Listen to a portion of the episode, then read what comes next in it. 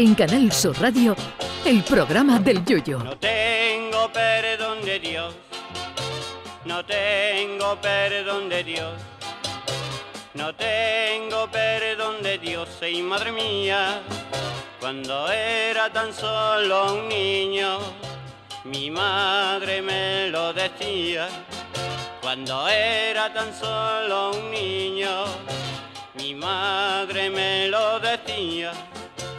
No tengo perdón de Dios, no tengo perdón de Dios, no tengo perdón de Dios. Perdóneme usted, madre mía. Hay una frase en el fútbol cuya autoría se disputan autores como Jorge Valdano o el italiano Arrigo Sacchi, que dice que de las cosas menos importantes, el fútbol es la más importante. Y no encuentro mejor definición para que una cosa a priori tan idiota como 22 tíos vestidos de corto dándole patadas a un balón o incluso dándoselas entre ellos nos altere los sentimientos de esta manera. Pero además no crean que esto es una hojana de los que nos gusta el fútbol. El Hospital Puerta del Mar, en un congreso de cardiología, me presentó un estudio cuyas conclusiones son más que evidentes. El hospital registra más incidencias cardíacas cuando el Cádiz pierde y cuando el submarino amarillo gana la incidencia baja. Así que fíjense cómo estaremos todos del corazón en la tacita de plata con el ritmo goleador de nuestro equipo. Ya lo dijo el policía protagonista del secreto de sus ojos. Un hombre puede cambiar de mujer, de trabajo, de ideales políticos, de coche, de casas, de amigos, pero jamás cambiará de equipo de fútbol. Pues eso nos da una idea de la fuerza de esta idiotez llamada fútbol. Y hoy el fútbol y sus efectos colaterales han sido noticia porque una chica italiana ha llamado a un programa de la RAI, emisora italiana que nos ha robado el nombre, para denunciar que ella se gradúa en biología mañana día 30 y su padre de 60 años, tifosi de la Roma, ha encontrado entradas y va a estar en Budapest animando a los de Mourinho frente al Sevilla en vez de estar en la graduación de su hija.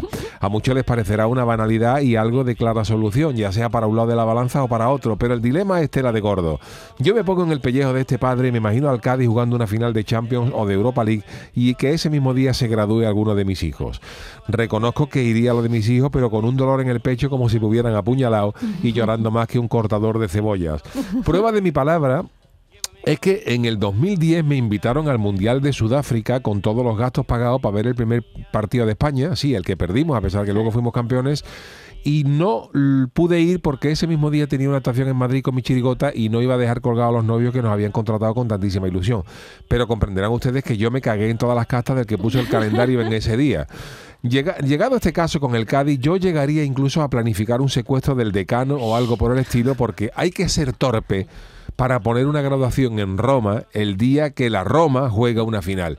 Y si no se sabía antes que eso podía pasar, pues queridos míos, cuando se sabe, se cambia, hombre, eh, se cambia el día, no el de la final, sino el de la graduación, que parecemos nuevos. Que muchos dirán que un hijo se gradúa una sola vez en la vida, y les digo yo a ustedes, ¿y cuántas veces iba a jugar al Cádiz una final de Champions o de, o de Europa League? En fin, que como ven, la ficción supera a la realidad de aquel chiste que decía, he comprado entradas para la final de Budapest de Sevilla sin darme cuenta que ese día me caso, así que se aviso por si alguien quiere ir en mi lugar. Es a las 9 en la iglesia del Salvador, ella se llama Amalia y está el comité y todo lo demás pagado.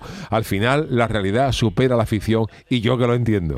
Ay, mi velero, velero mío. Canal Sur Radio. Llévame contigo a la orilla del río. El programa del Yoyo.